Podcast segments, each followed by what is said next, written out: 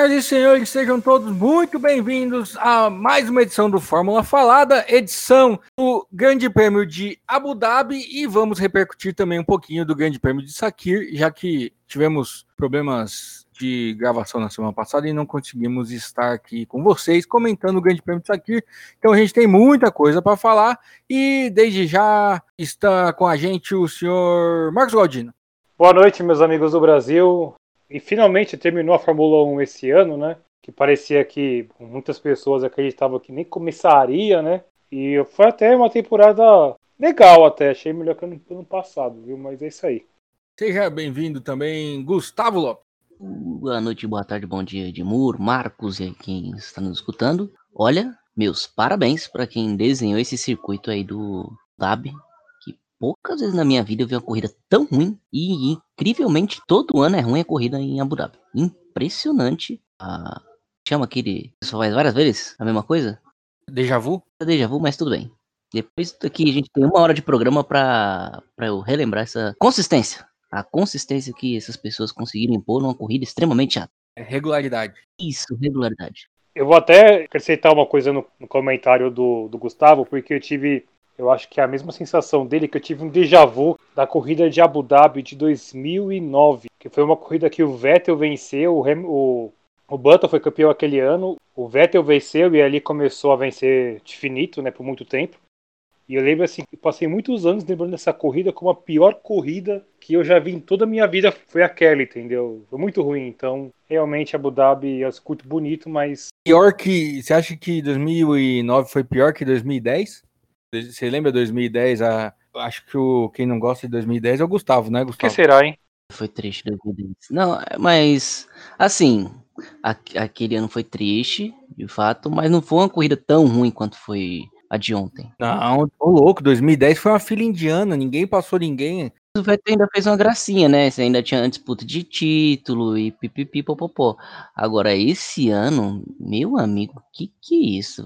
Muito ruim a corrida. Parecia que é, chegava o Natal, mas não acabava a corrida. Acho que a única ultrapassagem que eu lembro de ter visto foi o Leclerc em cima do Magnussen, de asa aberta. O Leclerc até foi ultrapassado algumas vezes, mas é a Ferrari, então a gente não conta, né? O motor deles começou razoável, assim, em vez de estar uma nota D, começou a nota C menos. E aí foi piorando ao longo da corrida, né? Tanto que o Vettel e o Leclerc estavam na zona de pontuação e de repente não tava mais.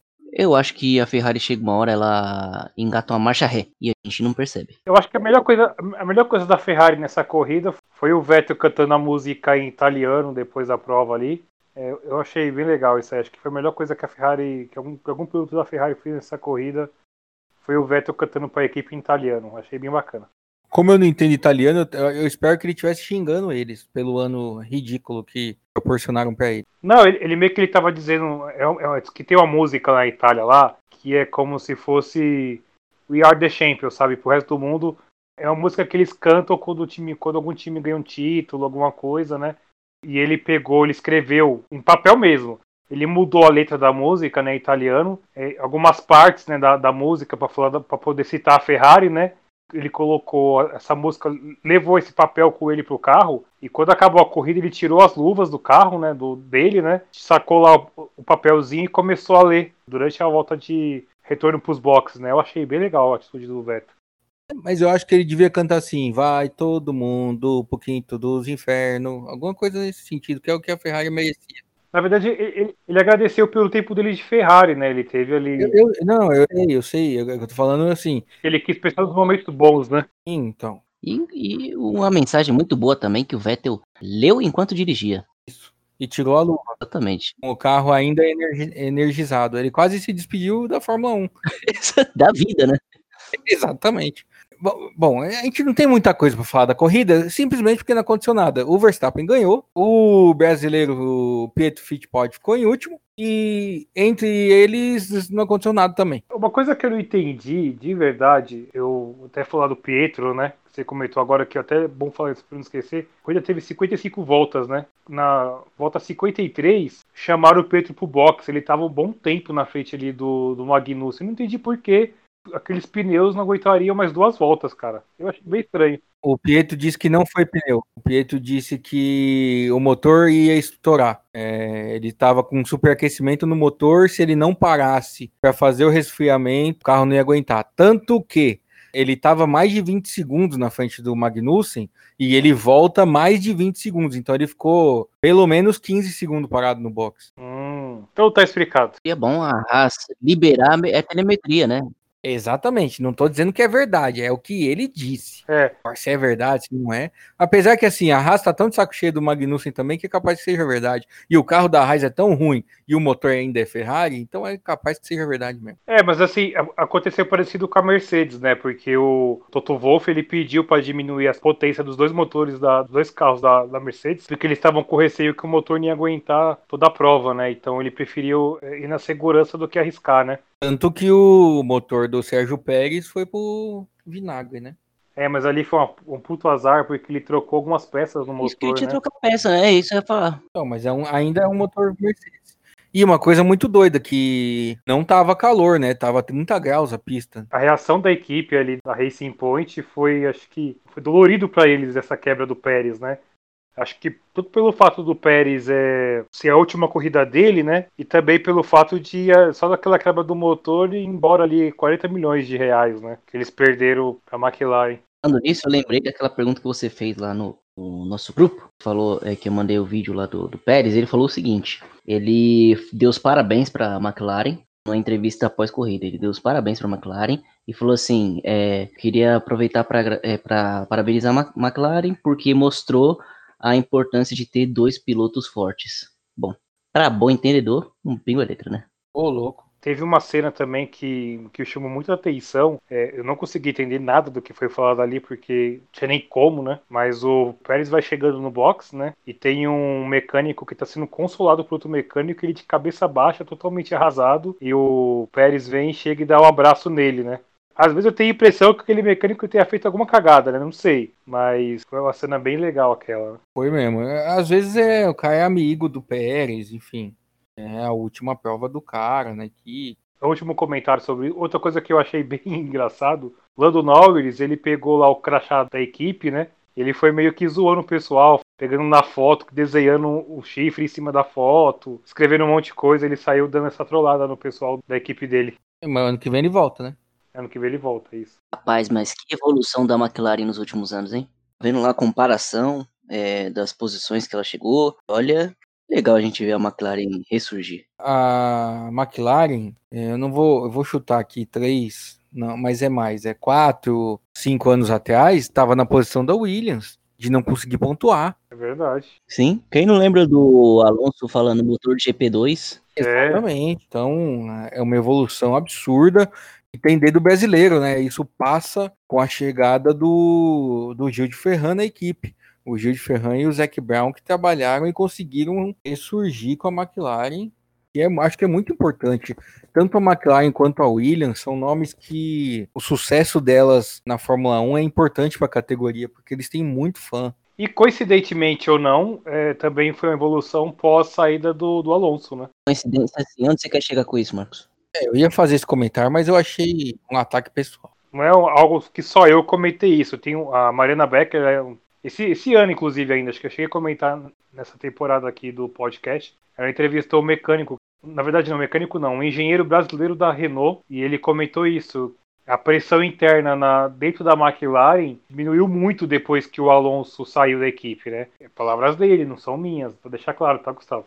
O Alonso e saiu o Denis também, né? Verdade. Só que o Rodeni saiu antes, eu acho, do Alonso. Sim. É, acontece que isso aí a gente já falou aqui. O Alonso deve ser uma pessoa extremamente insuportável. Não é segredo para ninguém. Que ele deve ter sua parcela de contribuição aí na montagem dos carros durante esse tempo. Se isso é bom ou não, fica a cargo da consciência de cada um. E outra, eu tô sentindo que o Marcos tá atacando muito o Alonso, com medo de que ano que vem ele sabe, a McLaren vai tomar um passeio da Renault. E a gente sabe muito bem o motivo. Não, não vai ter Renault, é Alpine. Tá sabendo bem, hein, Gustavo? Isso mudou? Você não viu? Daí eu passei batido. O, inclusive, o, o Alonso pilotou o carro dele de 2005, 5, né? É. na- em Abu Dhabi pra, como a despedida da marca Renault da Fórmula 1, que a partir do ano que vem eles vão usar a marca da Alpine. E os comentários no, no- que tava no box ali, até o Hamilton ele, ele- ele citou isso numa entrevista, que ele parou a entrevista do meio pra poder falar assim, ó, escuta o barulho desse motor. Foi, acho que era o motor V10 ainda, né? Isso, ele falou que é o que falta pra Fórmula 1 de hoje, é um motor como esse. Não, e detalhe, ele meteu um pneu slick, né, que esse carro andava com aqueles pneus que tinha aquelas ranhuras, aquela coisa horrorosa. Aí ele colocou o pneu de hoje em dia, um slick, meteu uma hora, e, uma hora, um minuto e 40. E 34, não foi? Abaixou, a última vez que eu tinha visto era 1,40. Eu vi, acho que foi 1,34, mas assim, não sei. Não foi a cronometragem oficial, né? Isso. É, eu vi, eu vi 1 minuto e 40, que seria o tempo da pole do Rosberg em, no ano que ele foi campeão. Eu também não lembro essa coisa. Só fazer um comentário aqui, essa questão do barulho do motor. Quando teve aquele evento da Heineken aqui no Brasil no passado, eu percebi isso, que eu nunca tinha, assim, visto bem de perto, assim, nenhum carro de Fórmula 1 tão perto como eu vi ali, né? E tinha um carro que foi um Mercedes da era híbrida, né? Ele saiu, tá, foi legal, foi bacana tal. Só que aí saiu um, um Renault, que antes da era híbrida, que acho que era o motor V8. Quando o cara deu, acelerou, cara, é um negócio que parece que até seu coração ele dá aquela, sabe, choque elétrico, cara, que é uma diferença brutal. Eu fico imaginando esse motor V10 aí, cara. Você viu que o Marcos foi falando e no fundo teve um, efeito sonoro. Exatamente. O Galdino ele tá comentando em 3D agora. Você vê a tecnologia que a gente chegou aqui. Obrigado. Nós estamos evoluindo aí. Não sabemos como, mas, mas estamos. Eu- Eu tenho medo só da onde veio esse barulho. Está na concha acústica? Não, hoje não. Hoje, Ah, tá. Não, menos mal então. por enquanto, né? Não sei. Talvez tenha necessidade aí pra, pra acústica do podcast ir melhor. Que eu me dirija pra lá daqui a pouquinho, mas por enquanto estamos bem aqui, eu acho. Menos mal. É, bom, coisas que acho que a gente precisa falar dessa temporada, e aí o Galdino já fez esse, essa abertura no início. Foi uma temporada ruim, não, né? O Hamilton dominou? Dominou. Mas se você pegar o Bottas e o Verstappen, a diferença entre os dois foi de 12 pontos, 13 pontos. Teve disputas, teve o maior número de vencedores em um ano é, em muito tempo. Se não me engano, desde 2012, que não tinha cinco vencedores diferentes. É, tivemos três equipes, três, quatro equipes vencendo prova, né? Mercedes, Red Bull, ah, Racing Point e AlphaTauri. Mas esse do esse dos cinco pilotos desde 2012, eu fiquei com isso na cabeça e vocês podem me ajudar. Ano passado, cinco pilotos ganharam, não ganharam, não? Hamilton, Bottas, Clerc, Verstappen e Vettel. Ano passado foi o, foi o Verstappen, o Bottas, Leclerc e o Hamilton. O Vettel não ganhou no passado. Não, Vettel não ganhou, não. Vettel ganhou em Singapura, não ganhou? Vettel não. Não ganhou, não. Rapaz. 2018. É, o Vettel não ganhou no passado, não. Foi ano passado que o Vettel ficou na frente do Leclerc em Singapura, na, nos boxes, eles trocaram de posição e do- o Leclerc ficou full pistola. É verdade. O senhor tem razão. Eu tô até indo pesquisar aqui, porque. Não, é verdade. Os cinco venceram mesmo. O, Vettel ganhou em Singapura, é verdade. E a Alemanha? Quem ganhou na Alemanha ano passado? Aquele caos completo. Verstappen. Então, tudo bem. Esse ano foram quantas equipes que venceram? A Mercedes, Red Bull, Racing Point e AlphaTauri. são quatro equipes. Ano passado foram três. Red Bull, Ferrari e Mercedes. Ô, ô, Gustavo, você tá melhor que esse cara da Rede Globo aí, hein? Então, na hora que eles falaram isso, eu percebi que na mi- nas minhas contas não batia, né? Falado, como eu não tenho poder pra interferir na transmissão da Globo, né? Preferi me, me manter cercado da minha insignificância. E também guardei aqui pro Fórmula Falada os comentários muito mais assertivos e corretos, em que as duas coisas são atreladas. Mas, mas eu vou te falar um negócio. A minha visão, fora as estatísticas, pra mim a temporada foi melhor pelo seguinte: teve mais corridas boas. Ano passado, quando o Hamilton ganhava, ele disparava e ganhava. O Bottas, mesma coisa. Ano passado, teve o Grande Prêmio da França. Também que isso é um ponto negativo para qualquer temporada. Quando a Ferrari estava bem, é que no Bahrein o Hamilton ganhou, mas era pro Leclerc ganhar, porque o Leclerc estava disparado, e aí, se o motor dele não tivesse dado pau, ele ia ganhar com muito aberto. Esse ano teve provas boas e disputadas. A prova de Sakir, ó, teve uma prova que agora eu já nem lembro mais. A prova da de Imola, foi Imola? Monza, que o menino lá ganhou. Lee, Gasly. Prova que o Gasly ganhou, a gente falou aqui que foi a melhor prova em muitos anos. A gente falou nesse podcast, nós três. Aí agora a gente ainda não falou isso, mas a prova de Sakir foi ainda melhor. é, eu tenho que concordar com você. Então, assim, duas das melhores corridas do, dos últimos 10 anos, ou as duas melhores corridas dos últimos 10 anos foram esse ano. E teve boas histórias também, né, Edmur? Turquia foi muito boa, aquela história da chuva, pancada de chuva, os caras não conseguiam a pista praticamente, que eu digo, nosso querido Valtteri Bottas, e a pista da Ferrari, que eu nunca vou lembrar o nome também. Mugello. Mugello, pronto. Eu vou deixar aqui um, uma anotação no meu notebook, toda vez que eu vou falar dessa pista eu lembro o nome. Foi muito legal o começo, aquele negócio do asfalto. Então, eu, eu tô totalmente de acordo. Eu acho que essa temporada foi, foi bem legal. Claudine, algum comentário? Eu lembro da temporada de 2018 ali, que parecia que o Vettel e o, e o Hamilton iam levar a disputa até as últimas é, provas, né? Acho que até, até antes da, da parada de verão ali, o Vettel era líder do campeonato, se não me engano. Mas depois, quando voltou da, das férias, né, só deu Hamilton e acabou que o campeonato não foi tão surpreendente assim na segunda parte. Eu acho que essa temporada foi legal, cara. Teve algumas coisas diferentes, né? Tiveram pistas diferentes. Que isso influenciou um pouquinho também nessa diferença de temporada para o ano passado. Né? É, teve isso, né? É, as pistas ajudaram. Tanto que assim, a gente tá falando das duas melhores corridas. Uma delas é em Sakir, que usando um traçado que normalmente não se usa, né? Eu acho que a gente pode fazer até o fim do mês um programa de retrospectiva e lembrar as melhores coisas que a gente viu no ano, mas rapidamente assim, a gente teve o Hamilton com três rodas ganhando corrida. Tivemos um susto danado três semanas atrás com o Grosjean batendo e assustando todo mundo. Que a gente teve piloto brasileiro pela primeira vez em muito tempo, desde que o Felipe Massa saiu. Em três anos. O que mais que a gente teve? Uma coisa que eu achei, que a gente até comentei no dia que eu fiquei muito feliz, a vitória do Gasly de ter dado a volta por cima e ter sido renegado ali na, na Red Bull e voltar para AlphaTauri e acabar ganhando aquela corrida como ele ganhou. Teve pódio do Ricardo. É, os pódios do Ricardo também. Mas acho que o que eu mais gostei dessa temporada mesmo foi, assim, pelotão de baixo ali, foi a vitória do Gasly, que eu acho que foi bem bacana ver a superação dele, né? De estar tá no limbo e voltar por cima, dar a volta por cima. Né? Sim. Teve o recorde do Hamilton, teve muita coisa, muita coisa. E recorde da Mercedes, né, que passou a Ferrari no número de títulos consecutivos. Também. Teve a história do Russell aparecer na Mercedes e ganhar a corrida. Nossa, isso é, eu queria falar daqui a pouco, que a gente vai entrar na história do GP de Sakir, e aí a gente vai falar do que aconteceu na semana passada, que a gente não comentou aqui, e é muito melhor do que comentar o que aconteceu essa semana. É, teve o DAS, alguém lembra do DAS? Que a vantagem da Mercedes foi tão grande que o pessoal abandonou essa, essa, essa discussão cedinho. E a Mercedes rosa, e todo mundo viu que não era. Exatamente, uma expectativa danada para nada. Mas acabou ganhando uma corrida, né?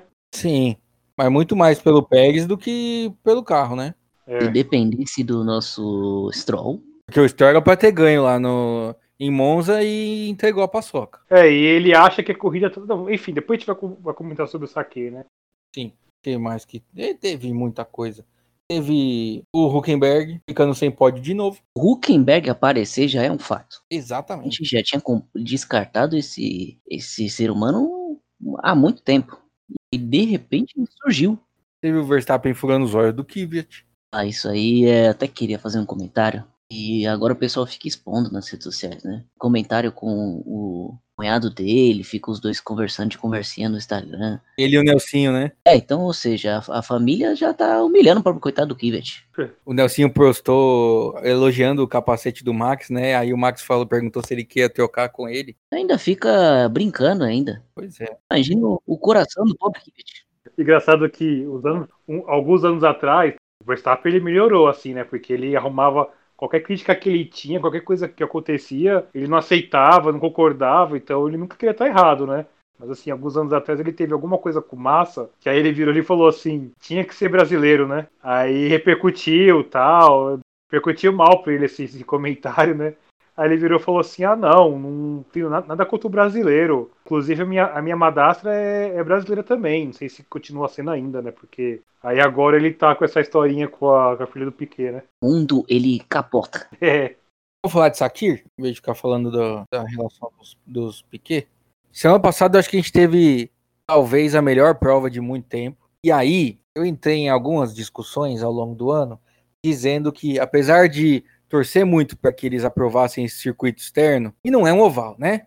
Nem perto de oval aquilo ali. É um oval, Gustavo? É, fui enganado pelo primeiro desenho, não é, não. Mas pros padrões da, da Fórmula 1, ficou de bom tamanho.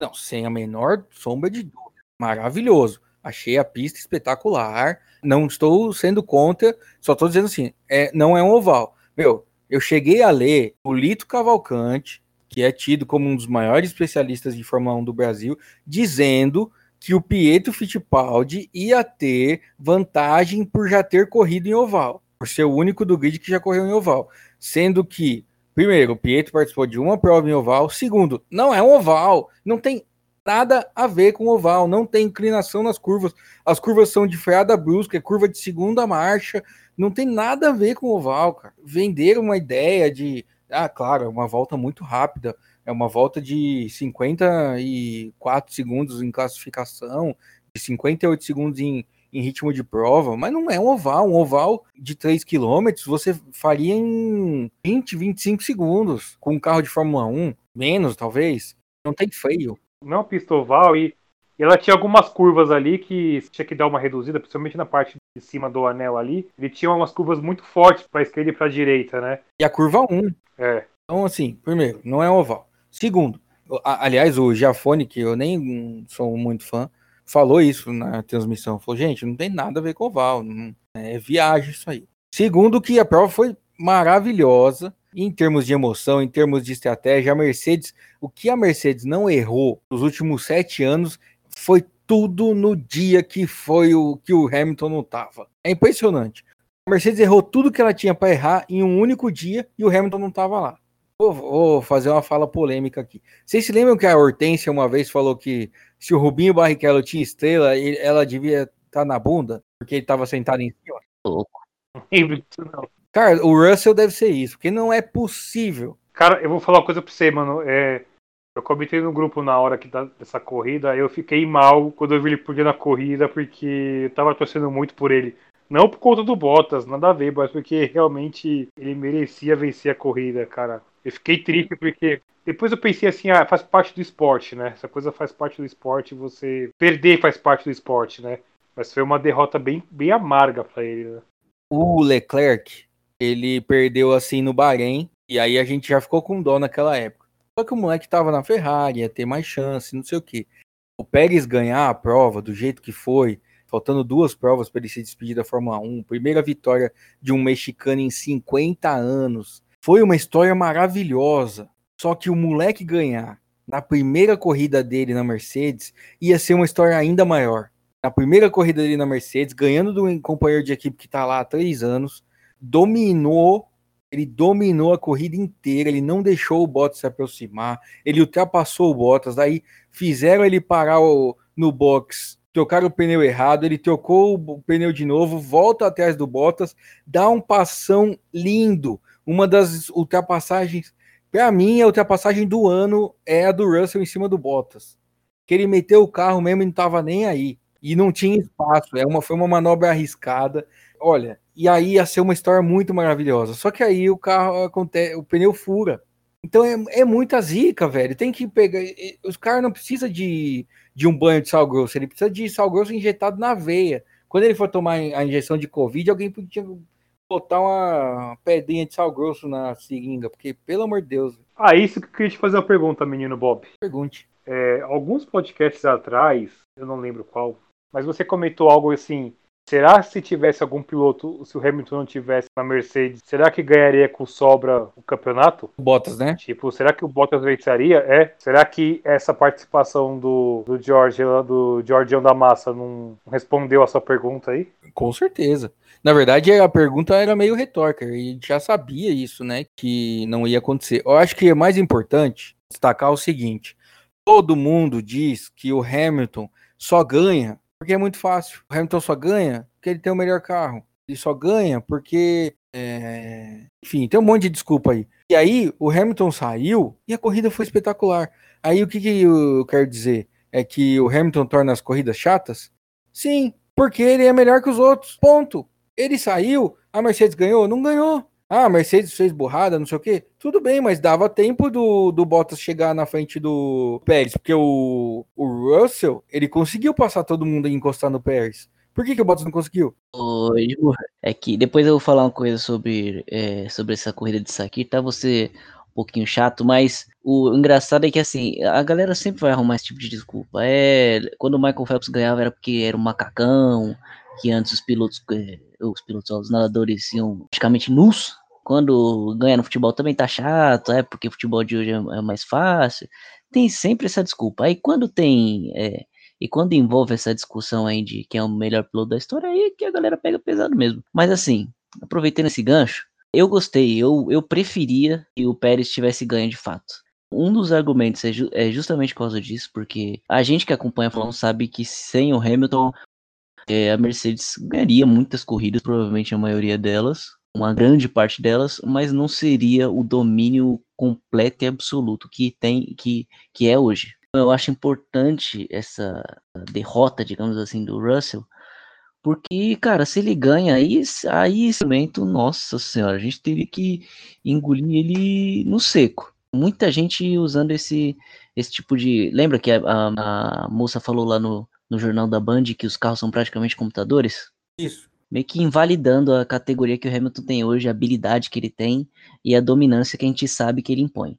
É, segundo, para o Pérez, cara, foi uma baita história.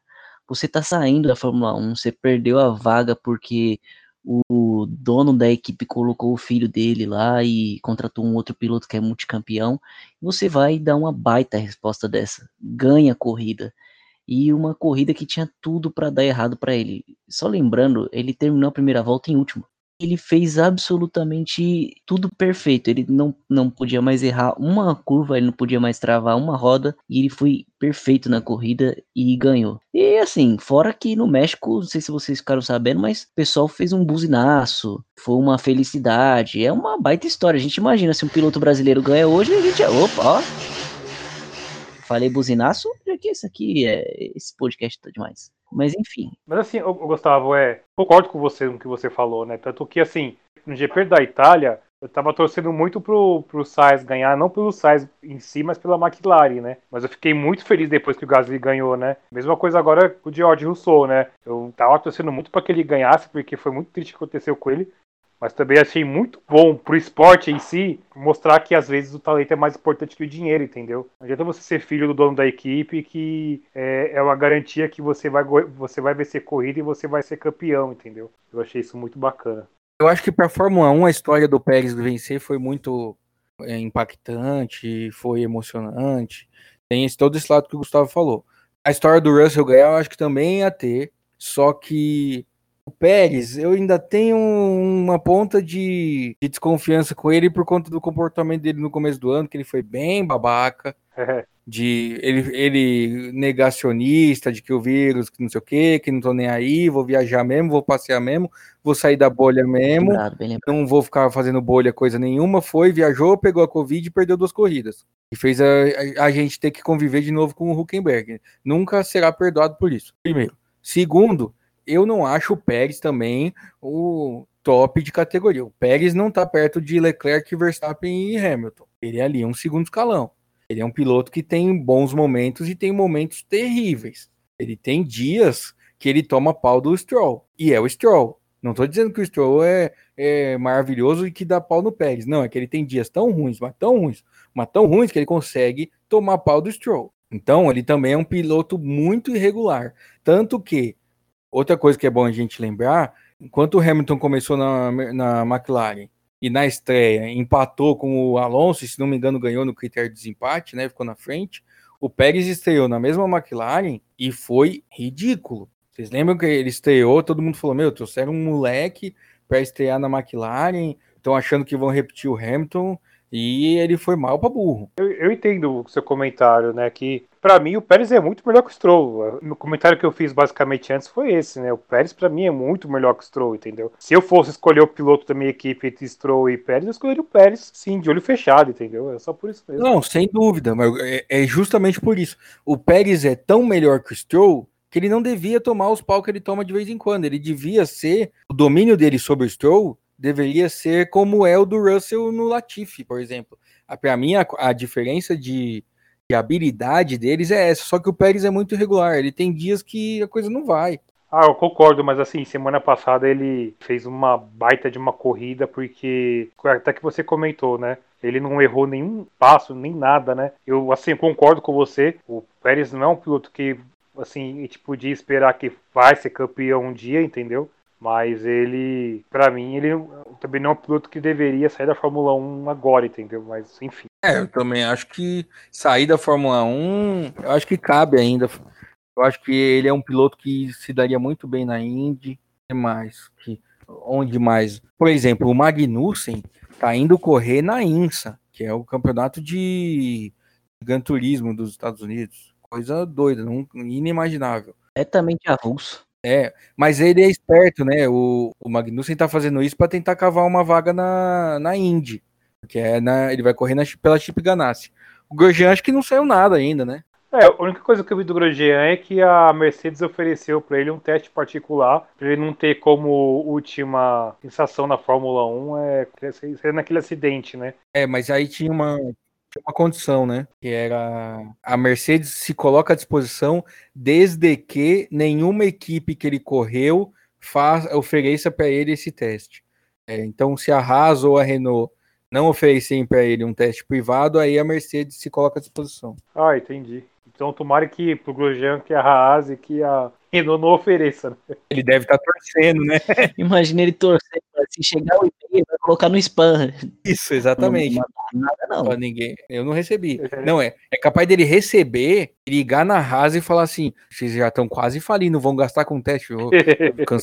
Apaga essa mensagem aí pra nós, tio. E aí, se a Renault convida, ele fala: Renault não existe mais, é Alpine agora. Não corri na Alpine. Não, não, não. E ainda ficava mandando mensagem todo dia pra. Bom dia, Toto. ninguém me convidou ainda. se eu sou ele, eu mando assim: Bom dia, Toto. Você viu que o Bottas tirou o nome da Mercedes do Instagram? Nossa, o Bottas é dramático, hein? Nossa. Parece quando, sabe quando seu time perde e você tira a foto do WhatsApp? É. Você já viu um finlandês melodramático? Eu nunca tinha visto, porque o Raikkonen é o homem de gelo. O Hakkinen era mais ou menos a mesma coisa. Não lembro de outros finlandeses que teve. Teve, com certeza. Um menos. O Mika Salo, por exemplo, que corria lá atrás toda hora. O Kovalainen era, era finlandês? Kovalainen, verdade, Kovalainen. Cara, Kovalainen, a equipe pisava na cabeça dele, ele tava nem aí. Aí você vê o Bottas. Nossa, é um Leclerc de zóia azul. Ele é o primeiro finlandês com sentimentos.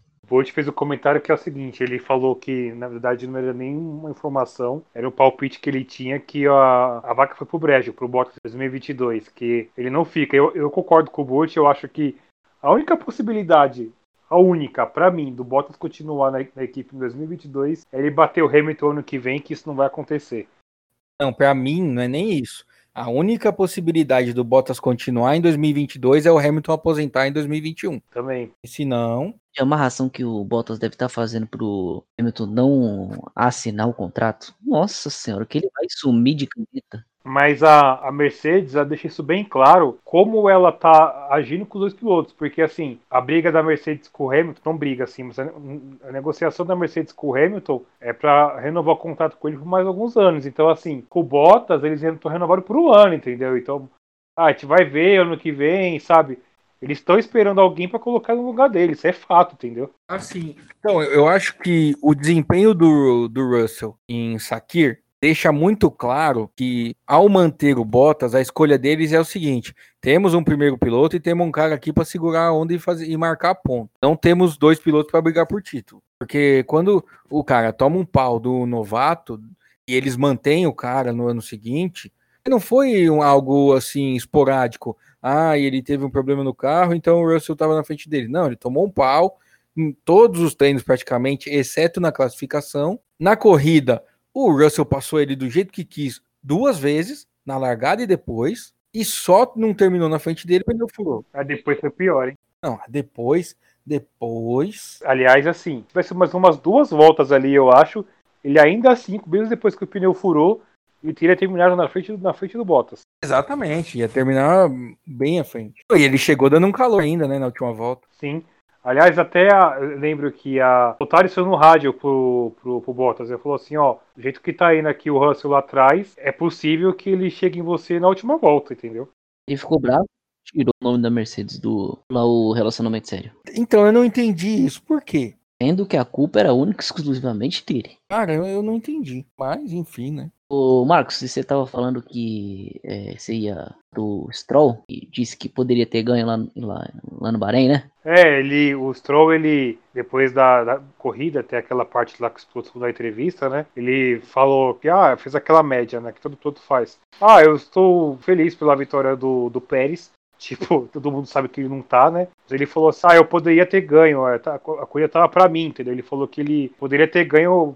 Aí eu até comentei, eu falei: não, não poderia, porque ele nem resistiu ao Pérez, né? Ele simplesmente, na hora que o Pérez encostou ali atrás, ele simplesmente errou, entendeu? Eu não acho que, mesmo se ele não tivesse errado ali, o Pérez ia passar por ele com certeza. Não, mas eu concordo com ele, a corrida tava pra ele, ele que não aguentou a onda. É, então, exatamente. Não, mas ele tá certo, a corrida tava pra ele, era pra ele ter ganho, mas o problema é que entre o volante e o banco estava ele. Então, porque assim, a corrida tava pra ele, tava, né? Mas a impressão que ele dava é que assim, ele fez algo pra poder vencer a corrida, mas ele não fez, entendeu? Pelo contrário, a corrida ia cair no colo dele. Foi isso que aconteceu.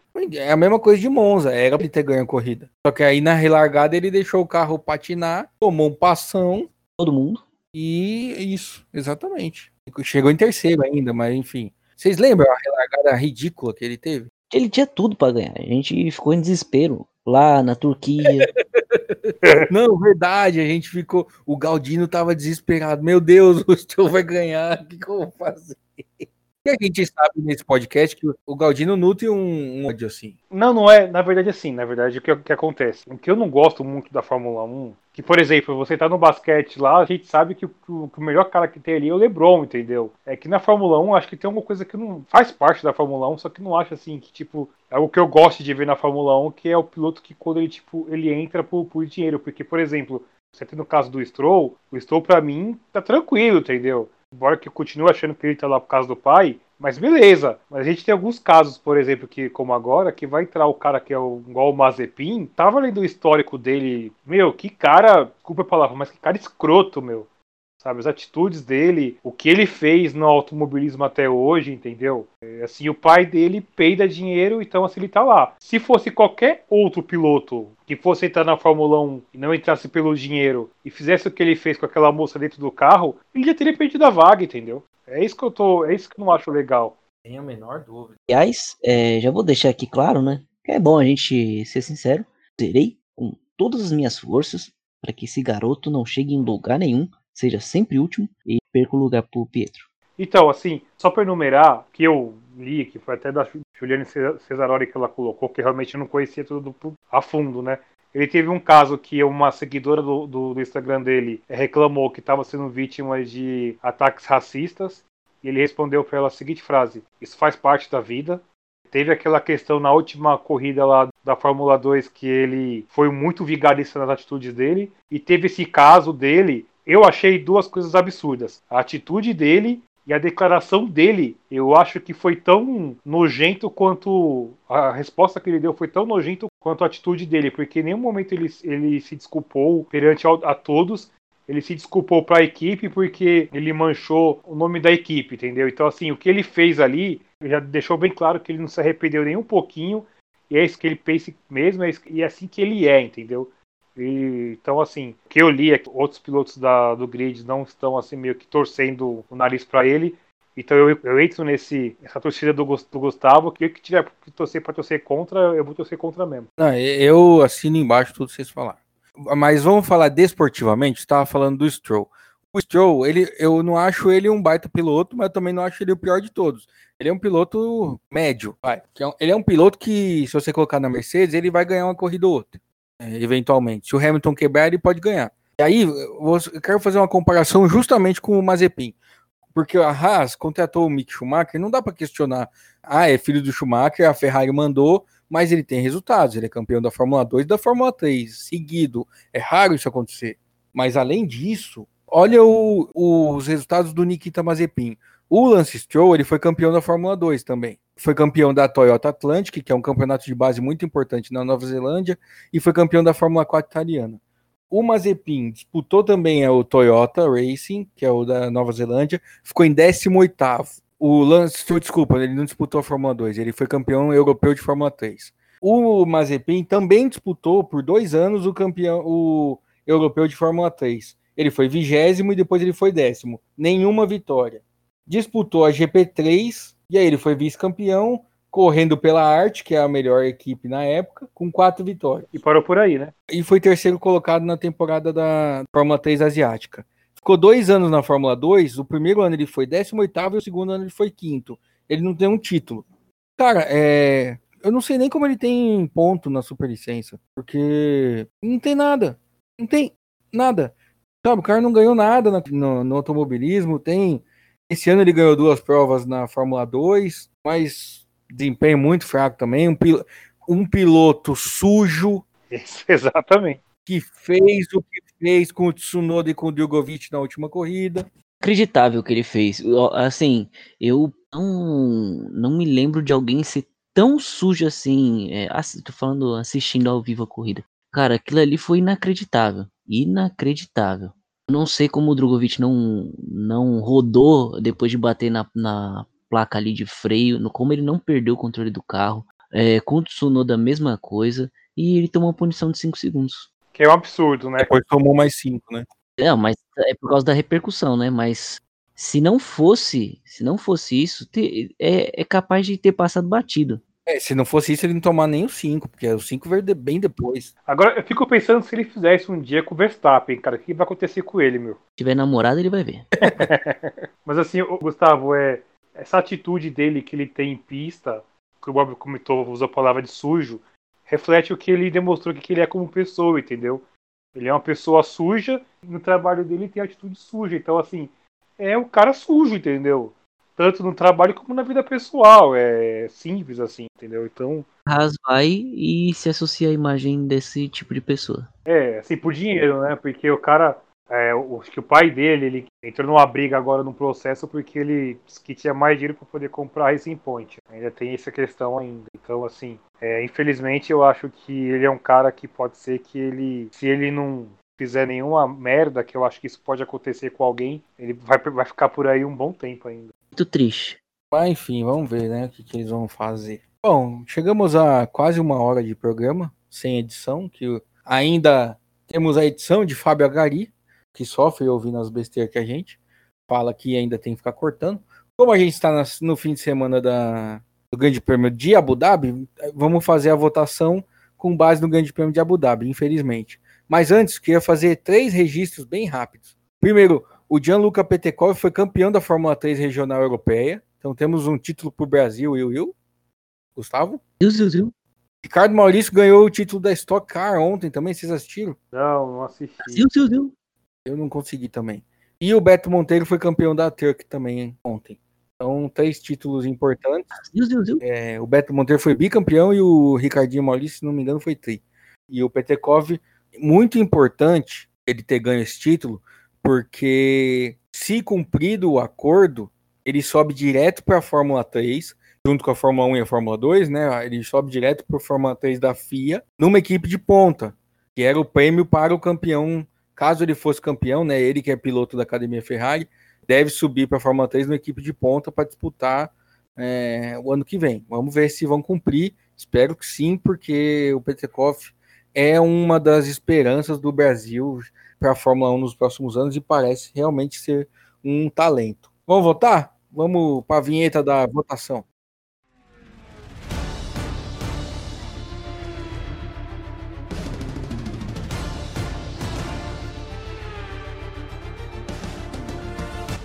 É sério que você quer votar mesmo o GP de, de Abu Dhabi, não de Shakir?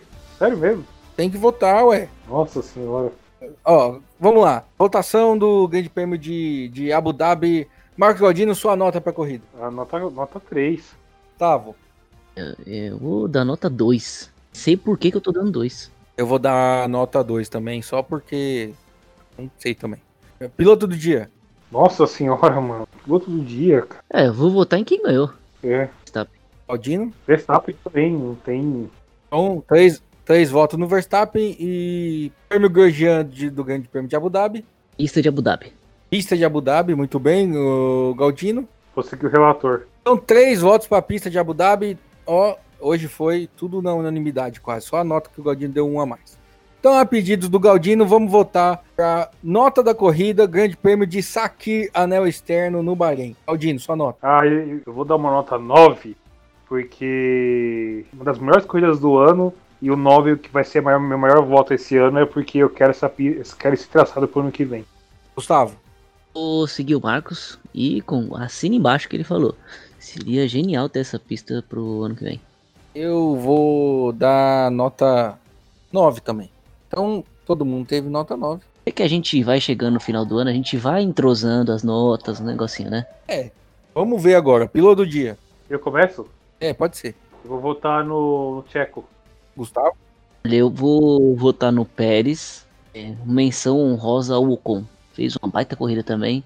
A gente passou o ano todo batendo nesse garoto. Então, é, voto no Pérez. Eu vou votar no Ocon, exatamente. Eu achei que ele fez uma baita corrida. Só não foi melhor que a do Pérez, que saiu de último para ganhar. Mas a prova do Ocon foi maravilhosa. É, ele veio também escalando o pelotão, foi muito, muito boa. Chegou em segundo lugar, primeiro pódio, enfim, eu não gosto dele, vocês sabem, não sou torcedor, é, eu tenho sérias restrições, não acho, não é que eu não gosto dele, mas não acho que ele é tudo isso que falam, mas domingo passado ele fez uma baita prova com menções honrosas ao Russell e ao senhor Sérgio Pérez. Prêmio Grosjean, Gustavo. Eu vou votar no Bottas. Assim, te, teve muito, muito candidato.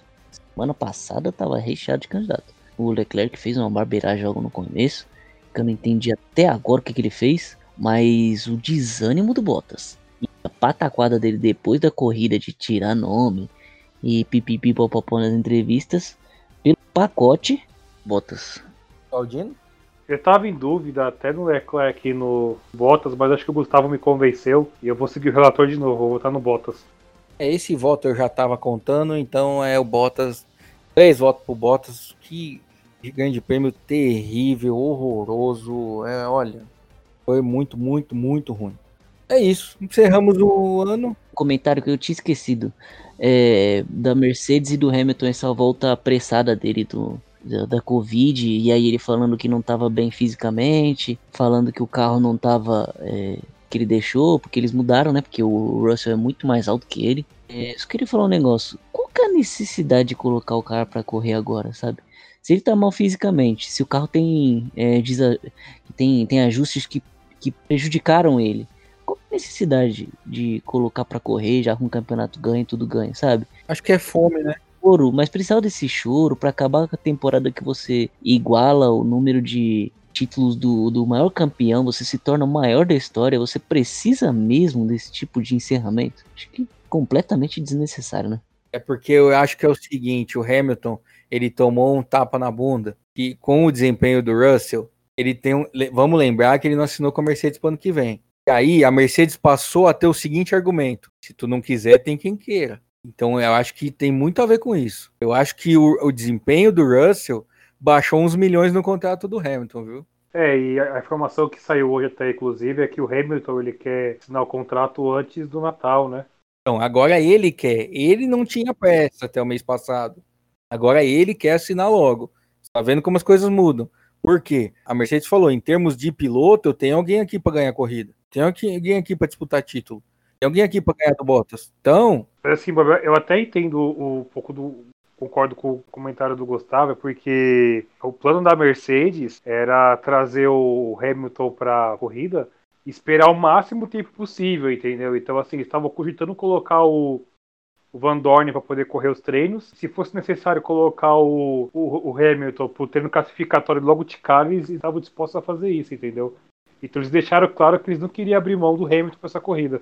Não, eu sei, mas assim, em nenhum momento o Hamilton também falou assim: ah, não, eu tô zoado, não vou não. Que a gente saiba, pelo menos, né? É, então, assim, eu concordo com tudo que o Gustavo falou, mas eu acho que dos dois lados tem um quê de, ó, a negociação aqui mudou, viu? Então, vamos dois lados mostrar serviço. Vocês não, não acham? Pode ser, não, pode ser isso. Provavelmente foi isso. É um ótimo panorama que você deu, mas mesmo assim eu não consigo entender que toda essa paranoia de tem que correr, tem que correr, tem que correr, sabe? Eu acho que isso foi extremamente desnecessário da parte de, de ambos. E olha que a gente passou o ano lambendo os dois. Sim, essa galera tem muita. É muito egoísmo, né? É muito quer tudo, é, é muita fome, assim. Exatamente. É isso. É, eu, eu tava assim, antes do. Eu, eu não tinha conversado sobre isso, eu, pelo menos eu acho que não. Mas eu, eu, tinha o mesmo pensamento do Gustavo também, né? Só que eu também entendi o que o Bob comentou agora do Hamilton sentir necessidade de correr por conta disso, né? Mas ele, visivelmente, depois da prova, ele realmente ele não tava. Ele chega a tossir na hora da entrevista, vocês perceberam, né? Então ele não tava assim, realmente ideal para a corrida, né? Então eu até tenho o mesmo sentimento do Gustavo sobre isso também. E outra coisa, eles poderiam ter, ter falado, olha, o Hamilton já testou é, negativo, mas ele está debilitado fisicamente, é uma doença que exige certos cuidados. Você até passa uma mensagem para as pessoas que estão enfrentando esse momento, você passa uma mensagem para o resto do mundo de que, olha, existem coisas mais importantes do que é, o esporte, existem coisas mais importantes do que você correr é, a última corrida, sabe? E se passaria até uma mensagem de compadecimento mesmo com a dor do, do, do que a gente enfrenta hoje. Mas não, preferiram chutar o balde, coloca o Hamilton lá de qualquer jeito, com tudo errado, e bora pra corrida. Concordo com o Gustavo aí. Não, concordo também. Muito bem dito, aliás. Bom, acabou. Acabou, acabou o ano, acabou o programa, acabou. Acabou tudo. Vamos voltar para fazer uma retrospectiva esse ano ainda? Vamos, e aproveitar também é, até para poder comentar do mercado de pilotos, né? Que provavelmente um palpite meu até domingo, algumas coisas devem acontecer aí, né? Vamos ver. É, então a gente volta qualquer momento para fazer um programa de retrospectiva. Mas até lá, acabou o ano. Se aparecer alguma notícia, a gente volta, como todo ano. Ano passado a gente falou isso e ficou seis meses sem aparecer, porque veio a pandemia e aí não tinha Fórmula 1. Mas, ah, fora isso, esse ano esperamos que tenha um calendário completo. Apesar das pistas que as corridas foram boas terem saído do calendário do ano que vem, coisa idiota.